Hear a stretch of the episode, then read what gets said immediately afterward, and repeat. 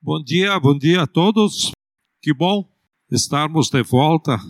Bem-vindo a, a todos depois de muita expectativa do retorno das nossas celebrações, né? Com uma doce saudade de nos encontrarmos, podendo estar juntos novamente com o retorno dentro das normas seguras para todos. Um abraço para quem está nos, nos ouvindo, né? Eu ia dizer assistindo, mas vai ser gravado, né? Então, pela internet. Que Deus abençoe também você e a sua casa. Estamos no, no domingo de celebração da ceia o memorial que nós chamamos de ceia em memória de nosso Senhor Jesus Cristo. Nós vamos hoje participar do pão e do vinho e vamos celebrar o corpo de Cristo partido por nós e o sangue de Cristo derramado por nós. Esse momento pode ser um momento de restauração, de redenção, de libertação, de cura, de salvação e de vida. Pode ser também um momento de juízo, pode ser também um momento de condenação. O apóstolo Paulo diz: aquele que come e bebe sem discernir, negligente, negligente, sem participar espiritualmente do corpo de Cristo, Aquele que come e bebe sem discernir o corpo do Senhor, come e bebe para sua própria condenação. Eu gostaria que você se examinasse para que não estejamos comendo e bebendo para a nossa própria condenação. Mas que nesse momento, nessa manhã, seja um momento de vida, de saúde para o corpo, para a mente, para o espírito para a vida abundante que Jesus tem para nós. E eu quero ler com vocês o Evangelho de João, perdão, de Mateus, Mateus capítulo 4, do versículo 1 até o 11. Então, Mateus capítulo 4, do 1 até o 11, que fala sobre a tentação de Jesus. Aqui diz o seguinte: então Jesus foi levado pelo Espírito ao deserto para ser tentado pelo diabo. Depois de jejuar quarenta dias e quarenta noites, teve fome. O tentador aproximou-se dele e disse: Se és o filho de Deus, manda que estas pedras se transformem em pães. Jesus respondeu: Está escrito: nem só de pão viverá o homem, mas de toda palavra que procede da boca de Deus. Então o diabo levou a cidade santa, colocou na parte mais alta do templo e ele disse: Se és o filho de Deus, joga-te daqui para baixo, pois está escrito: ele dará ordens a seus anjos a, seu respeito e com as mãos deles o segurarão para que você não tropece em alguma pedra. Jesus lhe respondeu: Também está escrito: Não ponha à prova o Senhor, o seu Deus. Depois, o diabo levou a um monte muito alto e mostrou-lhe todos os reinos do mundo e o seu esplendor. Ele disse: Tudo isto te darei se te prostrares e me adorares.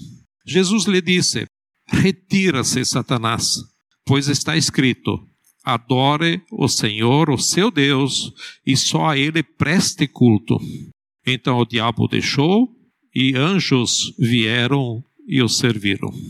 Querido Pai, nós queremos que esse mesmo Espírito que tem estado na presença de Jesus, que é o próprio Deus, queremos que esteja conosco nesta noite e nos abençoe para que possamos entender essa tua palavra, essa mensagem. Te pedimos isso e te agradecemos em nome de Jesus. Amém?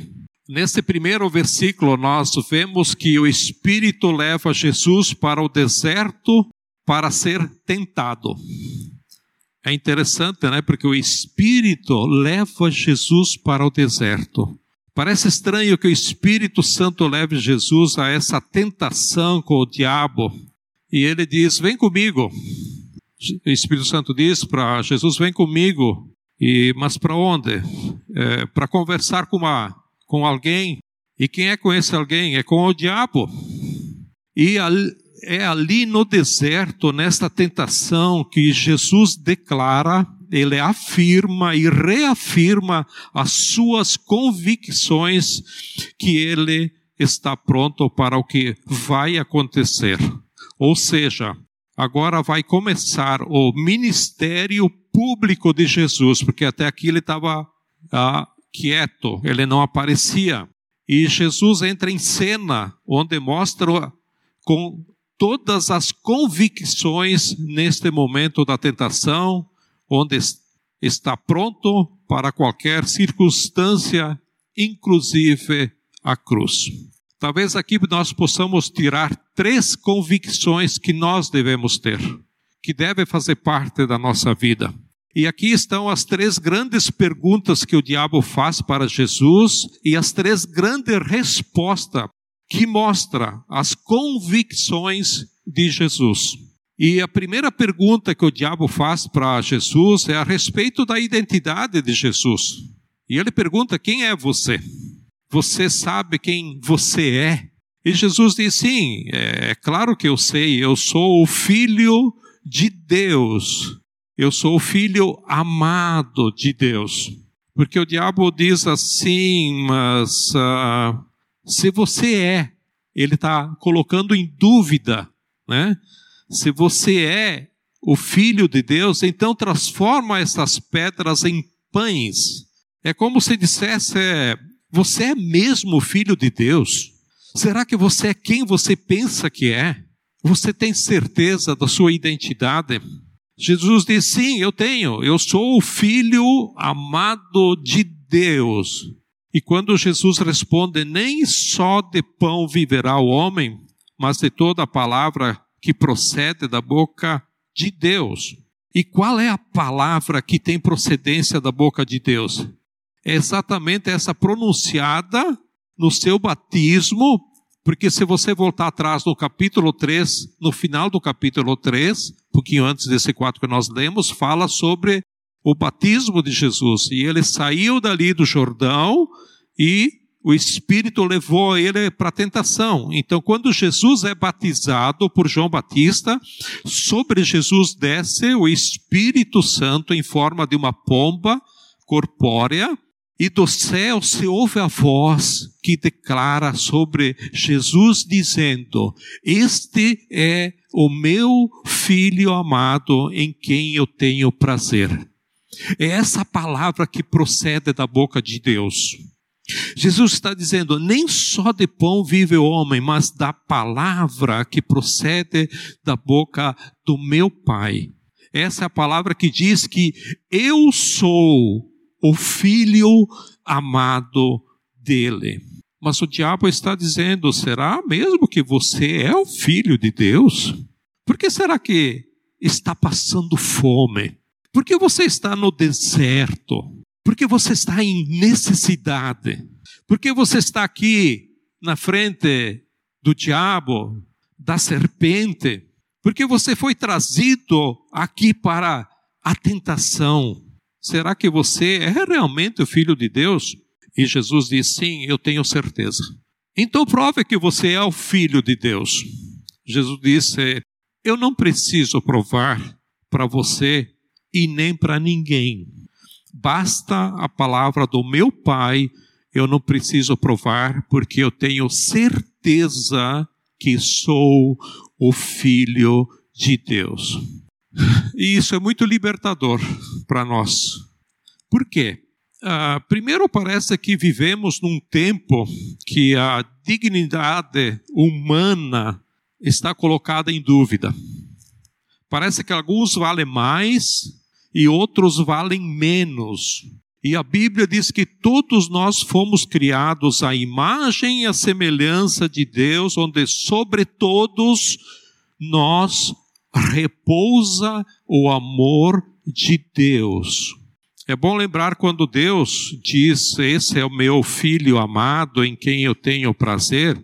Jesus ainda ele não havia realizado um milagre, Jesus não havia realizado, ou melhor, contado uma parábola, Jesus não havia andado sobre as águas, Jesus não havia transformado a água em vinho, não havia multiplicado os pães e Jesus não havia feito absolutamente nada. Ele simplesmente era o Filho de Deus. Ele é amado eternamente por Deus. Essa é a convicção de Jesus. Nós talvez não acreditamos mais nisso, porque no nosso mundo de classes, parece que há seres humanos que valem mais e outros que valem menos. Quando acreditamos nisso, nós também ah, entramos no jogo da classificação. Nós tentamos nos localizar. Eu estou aonde? Qual é o meu valor? Porque quando não temos essa voz pronunciada no mais profundo no nosso interior e não acreditamos que temos uma dignidade pelo fato de sermos imagem e semelhança de Deus, e sobre nós repousa o eterno amor de Deus, nós duvidamos do nosso valor e do, e do fato de sermos amados.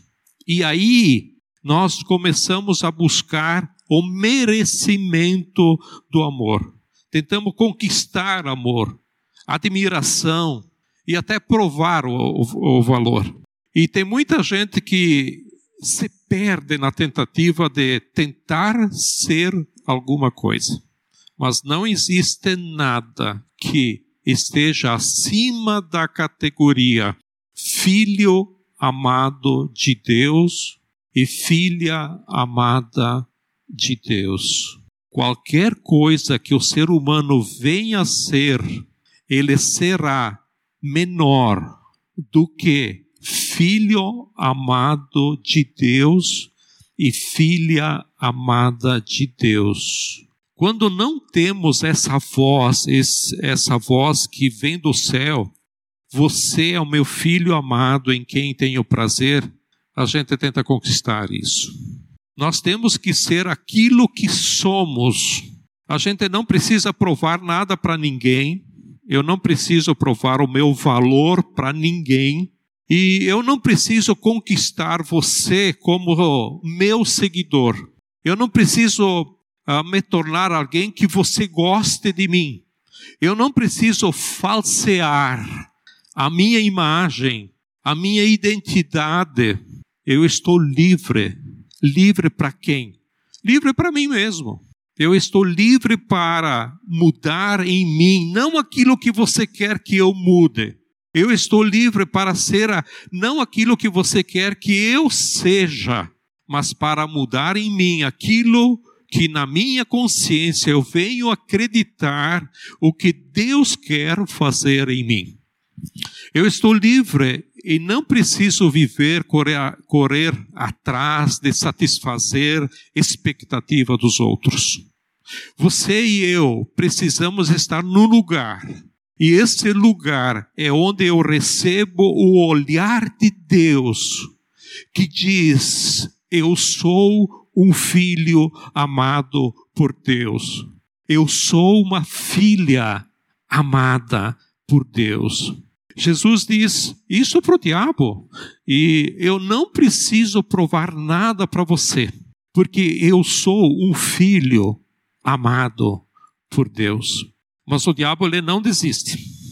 Ele diz: está bem, você está seguro da sua identidade, eu percebo que você tem profunda consciência que você é filho de Deus e é amado pelo seu pai.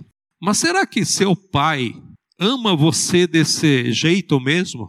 Tem certeza que seu pai ama você de, do jeito que você está dizendo? Que você é fiel a ele, eu já percebi, mas será que ele é fiel igual a você? Que você fez a sua parte em honra a ele, eu já vi. Mas será que ele vai fazer a parte dele para honrar você? Pula daqui de cima e vamos ver o que acontece. Aí o diabo cita um salmo, né? e diz: Você não disse que a palavra que procede da boca de seu pai, ela te sustenta? Então, a palavra que procede da boca do pai diz que se você estiver para cair, os anjos virão se aproximar de você e vão segurar você nos braços. Então vamos ver se o pai é fiel e vai mesmo cuidar de você. Pula daí. Jesus disse: primeiro você questiona a minha identidade. E agora você está questionando o caráter do meu pai. E se você conhece a palavra do meu pai, você sabe que está escrito também que não se deve colocar Deus à prova. Não questionar o caráter de Deus. O caráter de Deus não está em discussão, a fidelidade de Deus não está em discussão. E o diabo persiste, mas se você está aqui no deserto, será que ele te ama mesmo? Não tenho dúvida de Jesus, de que eu sou o filho amado de Deus e não tenho dúvida do caráter amoroso de meu Pai, de Deus, o meu Pai. Não coloque em questão o amor do meu Pai por mim, porque o meu Pai não está em discussão. Quando nós não temos certeza de que somos amados, nós ficamos fazendo testes com as pessoas que dizem que nos ama.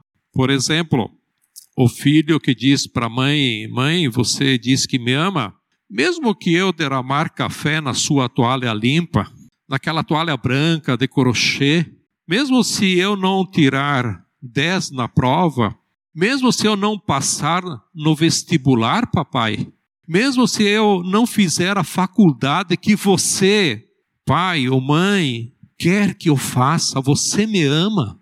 Você me ama mesmo?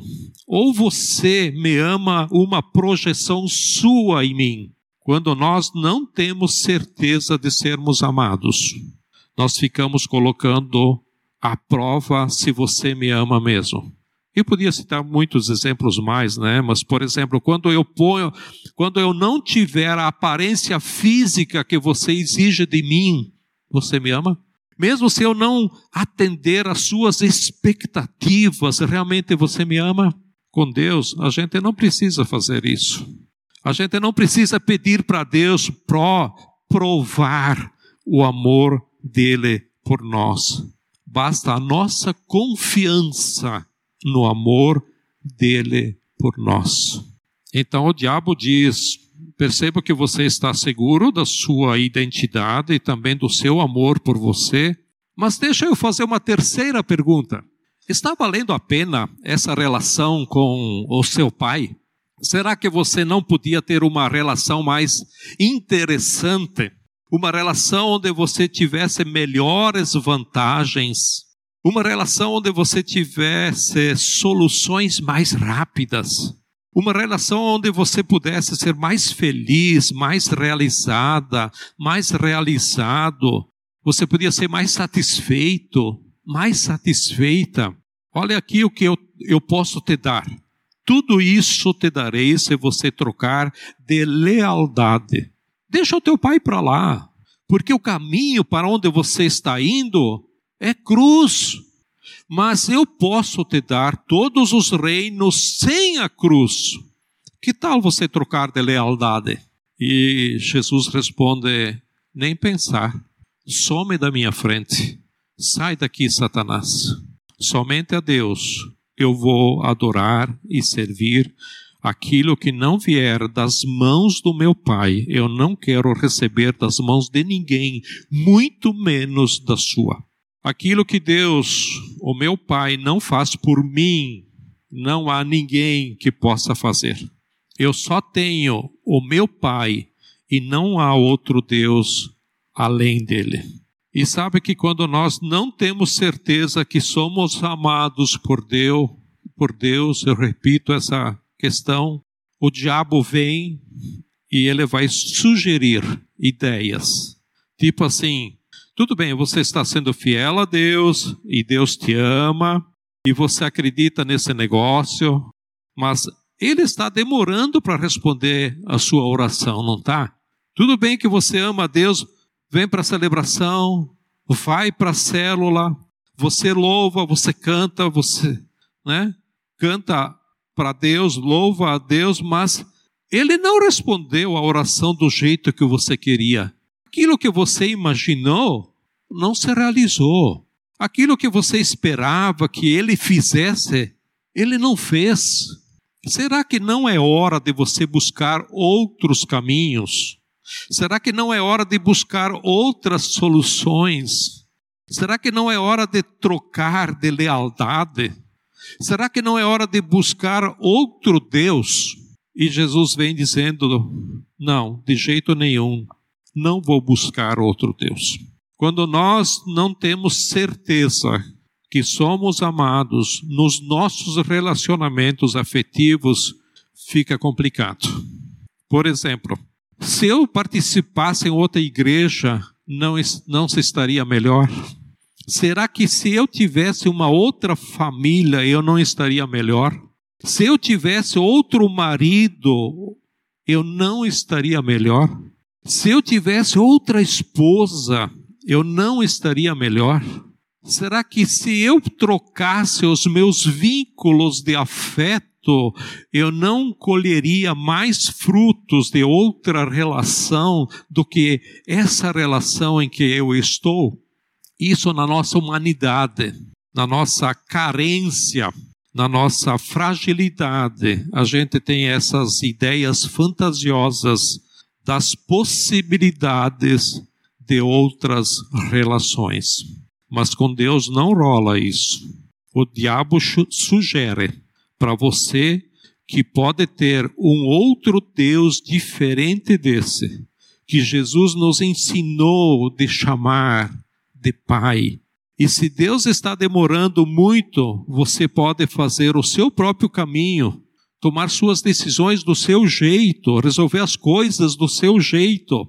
E se está demorando em chegar em suas mãos aquilo que você espera e Deus ainda não deu, é bom você conseguir de outra maneira. É isso? Não, não vale a pena. Aquilo que não vem de Deus, que vem sem a vontade de Deus, é questão de tempo que vai se tornar um problema nas nossas vidas. Aquilo que a gente não recebe vindo das mãos de Deus e abençoado por Deus, cedo ou tarde, explode na nossa cara. E aí causa danos que às vezes são irreversíveis. Mas quando a gente tem aquela voz lá profunda em que eu sei que sou um filho amado de Deus, eu sei que sou uma filha amada de Deus. Eu não preciso provar para ninguém. Eu estou de bem, eu estou sereno e eu estou em paz.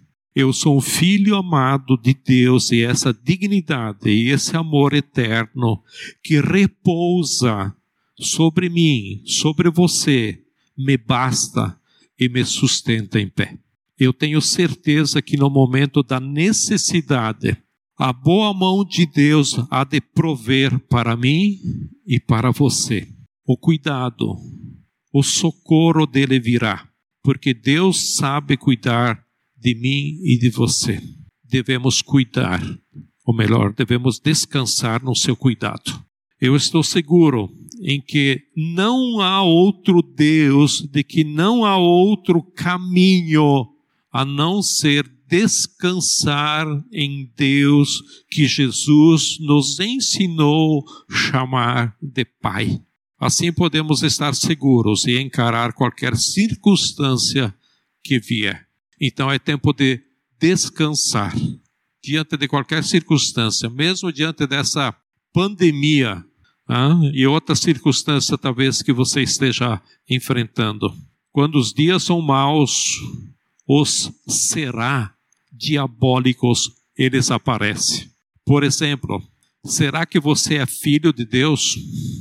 É, você é filho de Deus. Será que você é uma filha de Deus? É, você é uma filha de Deus. Será que vai que Deus vai cumprir o que prometeu para você? Deus vai. Será que existe um Deus melhor? Não. Não existe, porque não existe outro Deus, só existe o nosso Deus. Então, descanse.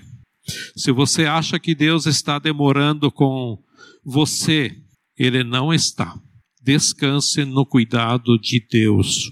Eu queria convidar você nesta manhã a celebrar o corpo e o sangue de Jesus Cristo, nosso Senhor. Essa mesa que simboliza a expressão máxima do amor de Deus por nós. A Bíblia diz que Deus dá prova do seu amor para conosco em que Cristo morreu por nós quando éramos ainda pecadores. Eu quero encorajar você a se aproximar dessa mesa, abrindo o seu coração, dizendo: Deus, eu estou ouvindo vozes que não são as tuas vozes.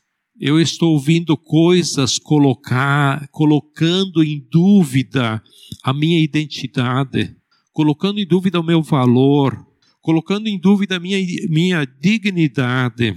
Eu vivo situações que sugerem ou parece que o Senhor não está cuidando de mim, que o Senhor não me ama. Eu estou num momento da minha vida quase querendo dar rumo do meu jeito. Ontem de noite eu estava caminhando depois que eu saí do salão, indo para casa, e ah, teve um rapaz, esse tempo eu já falei de Jesus para ele, e agora fazia tempo que eu não via mais, e ele estava sentado na parada do ônibus, eu parei e disse, oi, como vai, tudo bem? Não, ele disse, nada bem. Disse, por quê? Porque eu tentei me suicidar. Eu disse, mas aí fui conversando com ele um pouco e falei de Jesus para ele, né? Eu já tinha falado e eu falei para ele não, não desanimar, para não perder essa circunstância. Falei para ele como orar também. Então, se eu estou num momento da minha vida quase querendo dar rumo do meu jeito, não precisa ser um suicídio, mas coisas que parece que Deus está demorando, eu vou fazer do meu jeito. Não estou mais conseguindo esperar a tua provisão, a tua resposta. Então eu quero convidar você a essa mesa a fazer as afirmações que Jesus nos ensina a fazer. Eu sou um filho amado por Deus, eu sou uma filha amada por Deus. E o meu Pai me ama e o amor dele jamais acaba e jamais nos abandona e jamais nos abandonará. E não há outro Deus além do Deus e Pai do nosso Senhor Jesus Cristo. Bem-vindo à mesa de Cristo, nosso Senhor, o Deus encarnado, vivo e presente aqui conosco. Então eu convido o Fábio e a Diana a servirem os elementos, vocês podem ficar sentados, que eles vão passando por vocês. Enquanto isso, você pode estar confirmando isso em oração ao, ao nosso Deus, ao nosso Pai. O apóstolo Paulo nos recomenda fazermos isso e ele dá essa instrução dizendo o seguinte: Pois recebi do Senhor o que também lhes entreguei, que o Senhor Jesus, na noite em que foi traído, tomou o pão e, tendo dado graças, partiu e disse: Isto é o meu corpo que é dado em favor de vocês. Façam isto em memória de mim. Eu gostaria que você, diante disso que o Espírito Santo falou para você, que você é um filho, que você é uma filha amada por Deus. E, e a razão de você ser, de você ser, é, ser feito um filho, uma filha, é porque Jesus morreu na cruz. Então declare a Jesus que ele, que ele morreu na cruz por você, diante desse pão que representa o corpo dele. Declare a ele que realmente você é um filho ou uma filha amada. E se você não se sente assim, fala isso para ele e depois nós vamos poder tomar juntos. Ok? Vamos todos poder comer juntos? Da mesma forma, depois da ceia, ele tomou o cálice e disse: Este cálice é a nova aliança no meu sangue. Façam isso sempre que o beberdes, que o beberem em memória de mim. porque sempre que comerem deste pão e beberem este cálice, vocês anunciam a morte do Senhor até que ele venha. Muito obrigado, Jesus, por esse sangue que foi derramado na cruz, e isso causou a tua morte na cruz por nossa causa, por nós. E obrigado porque podemos celebrar esse momento tão especial, tão presente, sabendo que tu estás no nosso meio. Obrigado porque aquele sangue nos libertou dos teus pecados. E obrigado por esse vinho que simboliza e podemos ter esse momento, esse memorial, esse privilégio tão especial. Obrigado, Senhor, em nome de Jesus. Vamos todos tomar juntos? Querido Deus, quero